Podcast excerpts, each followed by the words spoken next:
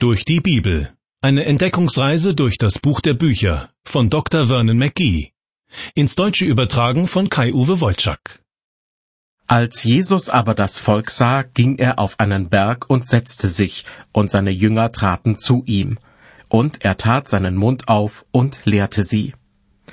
Mit diesen Sätzen beginnt im Matthäusevangelium die sogenannte Bergpredigt, benannt nach dem Ort, wo Jesus sie gehalten hat, auf einem Berg und zwar in Anwesenheit seiner Jünger, aber abseits der Menschenmenge. Denn was er ihnen mitzuteilen hat, ist gewissermaßen Lernstoff für Fortgeschrittene. Mit diesem Lernstoff werden wir uns in den kommenden Minuten weiter beschäftigen. Herzlich willkommen dazu. Die Bergpredigt, so habe ich es in der vorigen Sendung ausgedrückt, ist eine Art Regierungserklärung für das Reich Gottes. Jesus, der König dieses Reiches, spricht über die großen Grundsätze und Ziele, die in diesem Reich verwirklicht werden sollen. Dass das Reich Gottes nahe herbeigekommen ist, haben Jesus selbst und Johannes der Täufer gleichlautend verkündet. Allerdings wird sich das Reich Gottes erst nach und nach entfalten und schließlich für alle sichtbar werden. Deshalb wird es von Jesus auch mit einem Senfkorn verglichen, das zunächst winzig ist, aber dann zu einer Staude heranwächst, die alle anderen Gewächse in einem Kräuter- oder Gemüsegarten bei weitem überragt. Aus meiner Sicht enthält die Bergpredigt also Regeln, Gebote und Grundsätze, die sich im Augenblick auf Erden noch nicht vollständig verwirklichen lassen. Sie erinnern mich jedoch daran, die Gesetzmäßigkeiten dieser Welt nicht für das Wichtigste im Leben zu halten. Und ich bitte den Heiligen Geist darum, mir zu helfen, wann immer es möglich ist, bereits jetzt im Sinne der Bergpredigt zu handeln. Die Bergpredigt umfasst die Kapitel fünf bis sieben des Matthäusevangeliums und beginnt mit den sogenannten Seligpreisungen. Diese Seligpreisungen beschreiben, welche Eigenschaften jene Personen haben, die zum Reich Gottes dazugehören werden. Selig sind, die da geistlich arm sind, so beginnt die erste Seligpreisung. Danach folgt, selig sind, die da Leid tragen. Und dann Matthäus 5, Vers 5, selig sind die Sanftmütigen, denn sie werden das Erdreich besitzen. Zu dieser Aussage habe ich schon in der letzten Sendung einiges gesagt. Wenn man sich die heutigen Verhältnisse in der Weltpolitik anschaut, dann scheint es unmöglich, dass ausgerechnet sanftmütige Menschen eines Tages das Erdreich besitzen werden. Für den Apostel Paulus handelt es sich jedoch um eine ganz konkrete Zukunftshoffnung. Im ersten Korintherbrief stellt er den Christen, denen er schreibt, die Frage, Wisst ihr nicht, dass die Heiligen die Welt richten werden? Sie werden beteiligt sein, wenn Jesus Christus eines Tages als Richter auf diese Welt zurückkommt. Und damit komme ich zu Matthäus 5, Vers 6. Selig sind, die da hungert und dürstet nach der Gerechtigkeit, denn sie sollen satt werden. Dieser Satz muss allen, die sich ungerecht behandelt fühlen, wie Balsam auf der Seele vorkommen. Doch mit dem Wort Gerechtigkeit ist mehr gemeint als nur das Gegenteil von Ungerechtigkeit. Hunger und Durst haben nach Gerechtigkeit bedeutet hier, sich danach sehnen, dass alles so geschieht, wie es Gott recht ist. Gerechtigkeit in diesem umfassenden Sinne herrscht dort, wo Gott das Sagen hat. Demnach könnte man den Vers Selig sind, die da hungert und dürstet nach der Gerechtigkeit, denn sie sollen satt werden, auch so übersetzen. Selig sind, die sich nichts sehnlicher wünschen, als dass Gott überall und in jeder Hinsicht das Sagen hat. Bestimmt werden Sie mir zustimmen, dass diesen Wunsch gewiss nicht jeder Mensch hat. Den Grund dafür nennt Paulus im ersten Korintherbrief. Der natürliche Mensch aber vernimmt nichts vom Geist Gottes. Es ist ihm eine Torheit, und er kann es nicht erkennen, denn es muss geistlich beurteilt werden. Dem natürlichen Menschen gegenüber steht jener Mensch, der Jesus Christus nachfolgt und sich vom Geist Gottes beschenken lässt. Weiter mit Vers 7. Jesus spricht, Selig sind die Barmherzigen, denn sie werden Barmherzigkeit erlangen. Diese Seligpreisung wird von vielen so gedeutet, als ob hier stehen würde, nur wer selbst barmherzig ist, kann Barmherzigkeit empfangen. Das kann hier meines Erachtens aber nicht gemeint sein, denn was wäre das für eine Barmherzigkeit, die man sich dadurch verdienen muss, indem man selbst barmherzig ist? Im Titusbrief ist zum Beispiel von einer Barmherzigkeit die Rede, die wir ohne Gegenleistung in Empfang nehmen können. Da heißt es in Kapitel 3, als aber erschien die Freundlichkeit und Menschenliebe Gottes, unseres Heilands, machte er uns selig. Nicht um der Werke der Gerechtigkeit willen, die wir getan hatten, sondern nach seiner Barmherzigkeit, durch das Bad der Wiedergeburt und Erneuerung im Heiligen Geist. Die Seligpreisung, selig sind die Barmherzigen, denn sie werden Barmherzigkeit erlangen, hat also ungefähr die Bedeutung, ihr könnt zu anderen barmherzig sein, weil ihr selbst, und zwar von Gott, Barmherzigkeit empfangt. Die nächste Seligpreisung, Matthäus 5, Vers 8. Jesus spricht, Selig sind, die reinen Herzens sind, denn sie werden Gott schauen. Niemand, der ehrlich mit sich selber ist, kann behaupten, vor Gott ein reines Herz zu besitzen. Aus dem ersten Buch Mose stammt die oft zitierte Feststellung, das Dichten und Trachten des menschlichen Herzens ist böse von Jugend auf. Niemand Geringeres als Gott selbst trifft diese Aussage, und zwar direkt nach der Sintflut, die doch eigentlich die Welt ein bisschen besser machen sollte. Auch hier stehen wir wieder vor dem Problem, dass ein Mensch aus eigener Kraft nicht dazu in der Lage ist, sich ein reines Herz zu verschaffen.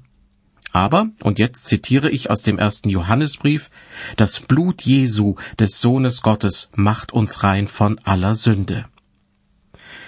Die nächste Seligpreisung, Matthäus 5, Vers 9. Selig sind die Friedfertigen, denn sie werden Gottes Kinder heißen. Friedfertige Menschen im landläufigen Sinne gibt es jede Menge. Einmal im Jahr wird sogar der Friedensnobelpreis verliehen. Aber dass jemand vollkommen mit sich, mit seinen Nächsten und mit Gott im Frieden lebt, das ist wieder so eine Art Zukunftsvision für das Reich Gottes. Dieses Reich Gottes wird ja von Jesus selbst mit einem Senfkorn verglichen. Und dieser Vergleich passt im Grunde auch, wenn wir vom Frieden sprechen. Christen ist die Sehnsucht nach diesem tiefen Frieden ins Herz gelegt. Der Heilige Geist kann sogar dort Frieden schaffen, wo es menschlich gesehen unmöglich erscheint. Aber wirklicher Friede wird erst dann sein, wenn Gottes Reich sich vollständig entfaltet. Über den Frieden mit Gott schreibt Paulus im Römerbrief, da wir nun gerecht geworden sind durch den Glauben, haben wir Frieden mit Gott durch unseren Herrn Jesus Christus. Und damit kommen wir zu Matthäus 5, Vers 10. Jesus spricht zu seinen Jüngern, Selig sind, die um der Gerechtigkeit willen verfolgt werden, denn ihrer ist das Himmelreich. Diese Aussage scheint klar und verständlich, wenn man an die Verfolgung von Juden und Christen in vielen Ländern dieser Welt denkt. Und sie passt auch zu der Prophezeiung Jesu, dass es irgendwann in der Zukunft die sogenannte große Trübsal geben wird. Doch eigentlich war ich ja davon ausgegangen, dass die Bergpredigt eine Art Regierungserklärung für das Reich Gottes ist. Doch wie passt dazu die Seligpreisung aus Vers 10? Selig sind, die um der Gerechtigkeit willen verfolgt werden, denn ihrer ist das Himmelreich. Nun, an verschiedenen Stellen in der Bibel wird darauf hingewiesen, dass es auch nach der großen Trübsal, also während des tausendjährigen Friedensreiches, das Böse in der Welt geben wird. Denn dieses tausendjährige Friedensreich ist, wie der Name schon sagt, kein dauerhafter Zustand, sondern dient der Bewährung. Ja, am Ende des tausendjährigen Friedensreiches kommt es sogar zu einem Aufstand des Bösen. In der Offenbarung, Kapitel 20, heißt es dazu, und wenn die tausend Jahre vollendet sind, wird der Satan losgelassen werden aus seinem Gefängnis und wird ausziehen zu verführen die Völker.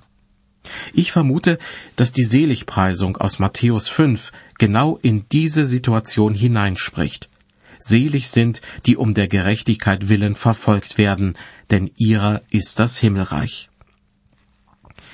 Im weiteren Verlauf dieser Sendung werde ich immer wieder einige Verse überspringen, dafür aber auf andere Verse etwas ausführlicher eingehen.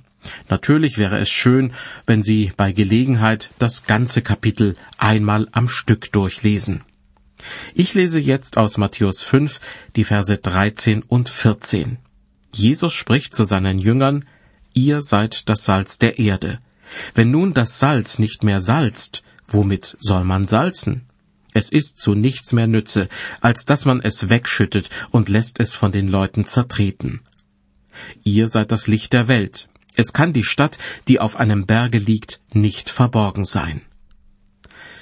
Christen haben den Auftrag, das Salz der Erde und das Licht der Welt zu sein.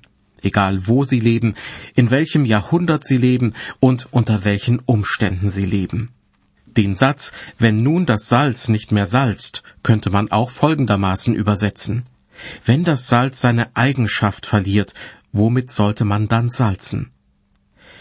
Salz hat die Eigenschaft zu konservieren. Denken Sie etwa an Salzheringe oder an gepökeltes Fleisch.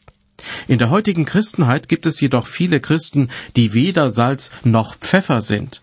Sie haben nicht die Kraft, das Gute in Kirche und Gesellschaft zu bewahren, aber sie haben auch nicht genügend Pfeffer, wie man so schön sagt, Kirche und Gesellschaft auf irgendeine Weise voranzubringen. Damit sollten wir uns nicht zufrieden geben. Salz sollen wir sein und nicht nur ein paar helle Sandkörner. Und wir sollen Licht sein, das Licht der Welt, wenn das Reich Gottes sich eines Tages voll entfaltet aber heute wenigstens schon das Licht in unserer Verwandtschaft, unter unseren Nachbarn, am Arbeitsplatz oder wo immer wir uns aufhalten. Das bedeutet nicht, dass wir stets mit einem Bibelwort auf den Lippen herumlaufen müssen und anderen damit auf die Nerven gehen, sondern dass wir das Licht, das wir von Gott empfangen haben, an andere weitergeben.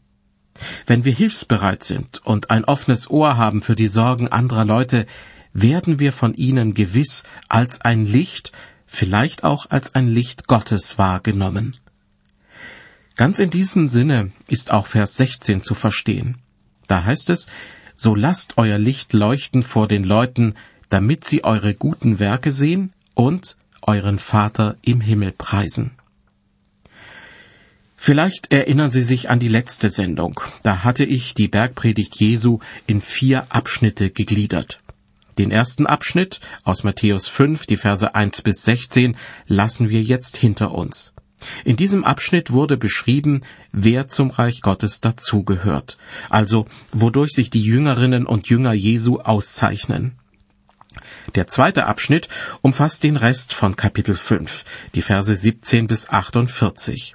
In diesem Abschnitt geht es um das spannungsreiche Verhältnis zwischen dem alttestamentlichen Gesetz und dem Reich Gottes. Was ist damit gemeint?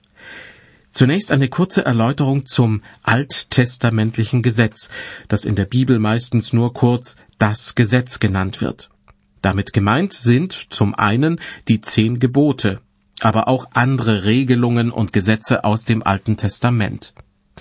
Im Neuen Testament ist oftmals dann vom Gesetz die Rede, wenn jenes Prinzip gemeint ist, das der Gnade entgegensteht.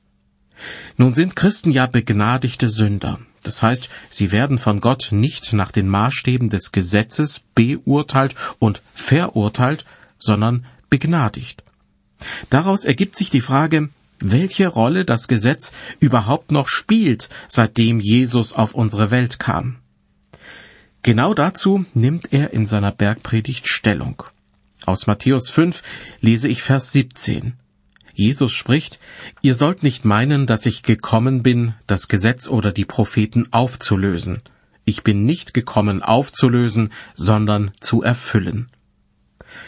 Dass es tatsächlich so ist, dass Jesus nicht gekommen ist, um das Gesetz und die Propheten außer Kraft zu setzen, kann man schon daran erkennen, dass er die alttestamentlichen Gesetze, aber auch Sitten und Bräuche eingehalten hat. Aber auch was mit ihm selber geschehen ist, entsprach dem, was das Gesetz vorschrieb und was die Propheten voraussagten. Er selbst wurde zu einer Opfergabe. Er wurde zum Lamm Gottes, das für die Sünden der Menschen gestorben ist. Zugleich war er der Einzige, der den Ansprüchen Gottes auch genügen konnte, weil er ohne Sünde war. Und nur deshalb konnte er stellvertretend für Sie und mich alle Sünde auf sich nehmen. Des Weiteren sagt Jesus, Vers 18, denn wahrlich, ich sage euch, bis Himmel und Erde vergehen, wird nicht vergehen der kleinste Buchstabe, noch ein Tüpfelchen vom Gesetz, bis es alles geschieht. Dieser Satz stellt klar, dass wir beispielsweise die zehn Gebote keineswegs gering achten sollten. Sie gelten noch immer. Sie sind der Maßstab dafür, wie wir mit Gott und mit unseren Nächsten umgehen sollen.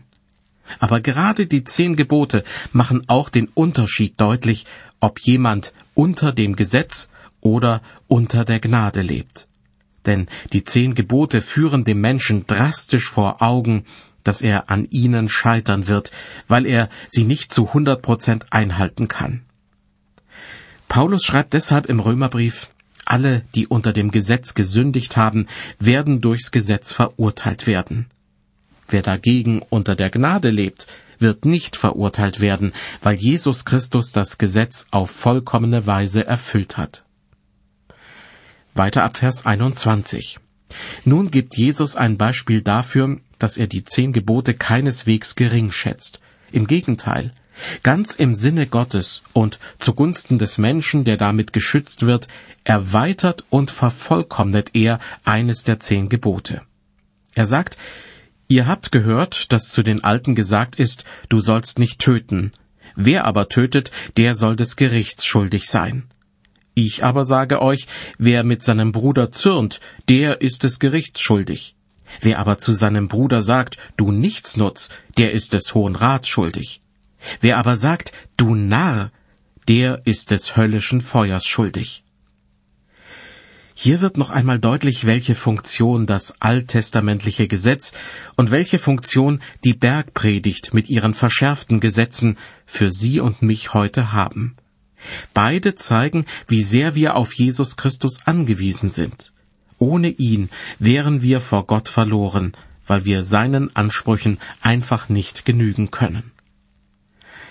Mit Vers 27 beginnt ein Abschnitt über die Heiligkeit der Ehe und den Ehebruch. Wie schon zuvor, als es um das Gesetz Du sollst nicht töten ging, so stellt Jesus auch diesmal seine Lehre über die des Mose.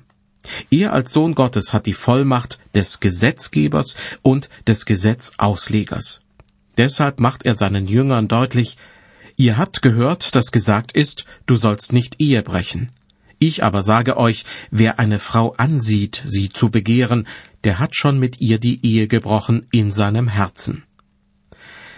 Ich kann mich noch gut daran erinnern, wie ich einmal in einem Gottesdienst behauptet habe, dass Jesus der Einzige war, der jemals alle zehn Gebote eingehalten hat.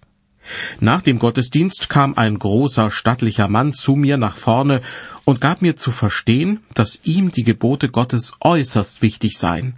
Deshalb würde er strikt darauf achten, keines dieser Gebote zu übertreten. Ich nahm seine Worte ernst, denn ich wusste, dass er einer strenggläubigen Sekte angehörte, aber trotzdem hin und wieder den Gottesdienst unserer Gemeinde besuchte. Schließlich sprach ich ihn auf die Bergpredigt an und fragte ihn, ob er das Gebot, du sollst nicht töten, denn auch im Sinne Jesu einhalten würde, indem er niemals böse Gedanken gegen seine Mitmenschen hegt. Als der Mann meine Frage bejahte, versuchte ich es mit dem gerade vorgelesenen Vers 28. Wer eine Frau ansieht, sie zu begehren, der hat schon mit ihr die Ehe gebrochen in seinem Herzen.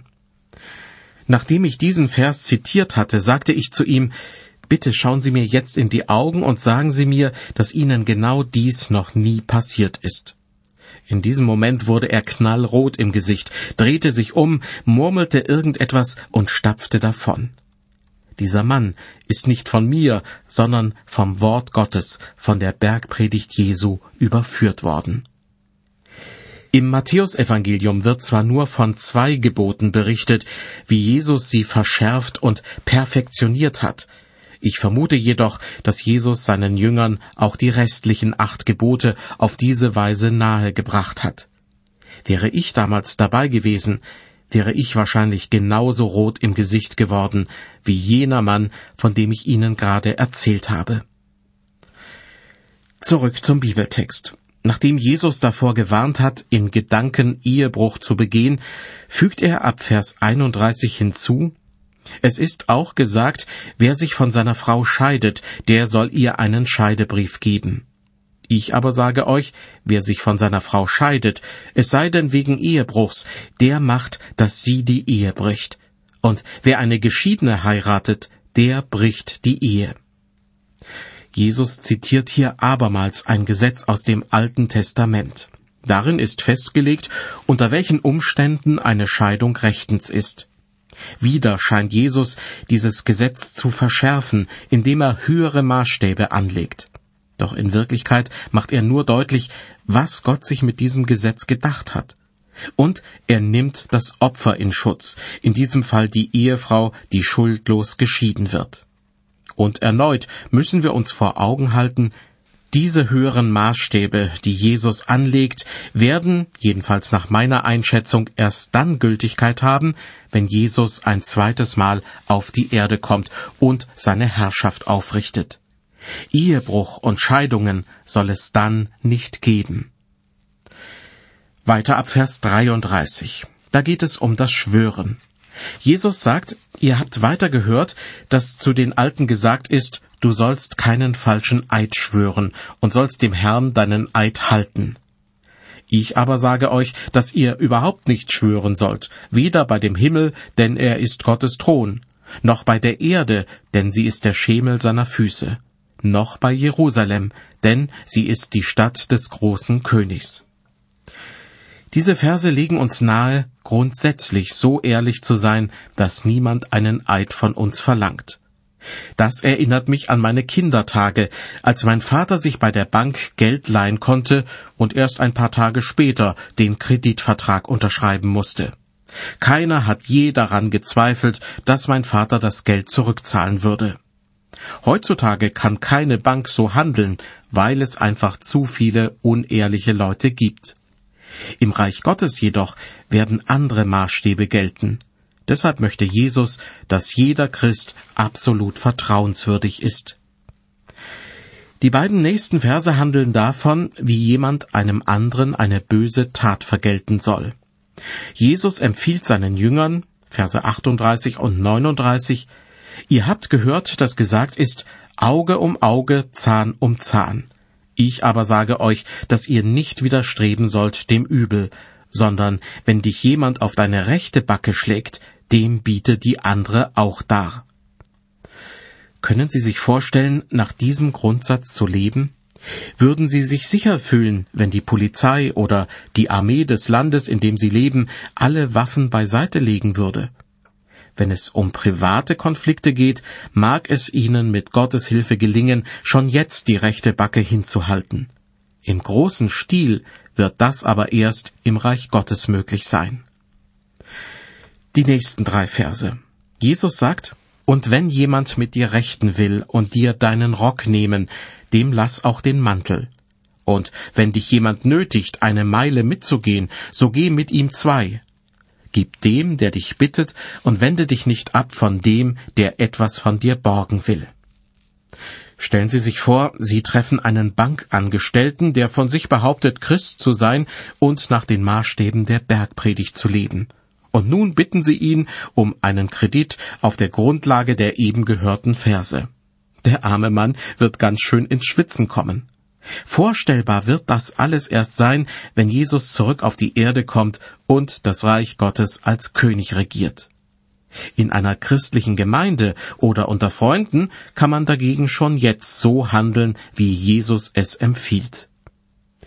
Weiter mit den Versen 43 und 44. Sie handeln von der Feindesliebe. Jesus sagt, Ihr habt gehört, dass gesagt ist, du sollst deinen Nächsten lieben und deinen Feind hassen. Ich aber sage euch, liebt eure Feinde und bittet für die, die euch verfolgen. Wieder einmal nimmt Jesus ein Gebot aus dem Alten Testament und hebt es auf ein höheres Niveau.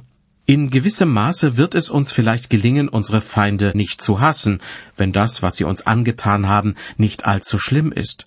Wir können auch für sie beten und versuchen, ihnen das Evangelium zu verkünden. Aber wirklich lieben? Das funktioniert wohl erst richtig im Reich Gottes. Und nun springe ich zum letzten Vers von Matthäus 5. Auf den ersten Blick scheint es so, als ob Jesus ernsthaft von uns erwartet, dass wir jetzt schon so leben, wie er es in den Versen zuvor beschrieben hat. In Vers 48 wird er mit den Worten zitiert, Darum sollt ihr vollkommen sein, wie euer Vater im Himmel vollkommen ist. Doch seien wir ehrlich zu uns selbst. Wir wären doch hoffnungslos überfordert, wenn wir auch nur versuchen würden, so vollkommen zu werden wie Gott. Es gibt nur einen Weg, so zu werden, dass wir Gottes Ansprüchen genügen können. Ich rede von der Gerechtigkeit vor Gott, die da kommt durch den Glauben an Jesus Christus zu allen, die glauben.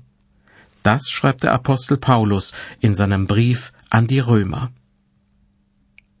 Die Bergpredigt, eine Zukunftsvision für das Reich Gottes aber zugleich auch ein Anreiz für Christen, sich mit den bestehenden Verhältnissen nicht abzufinden. Mit der Hilfe des Heiligen Geistes ist es schon jetzt möglich, im Sinne der Bergpredigt vieles zu verändern. Aber der Versuch, in vollem Umfang nach den Regeln der Bergpredigt zu leben, ist zum Scheitern verurteilt. Doch gerade dieses Scheitern kann für Menschen zu einem wahren Segen werden. Dann nämlich, wenn sie erkennen, dass sie Jesus Christus als Erlöser brauchen, um den Ansprüchen Gottes zu genügen. Ich bedanke mich ganz herzlich für Ihr Interesse an dieser Sendereihe und würde mich freuen, wenn Sie auch beim nächsten Mal wieder mit dabei sind.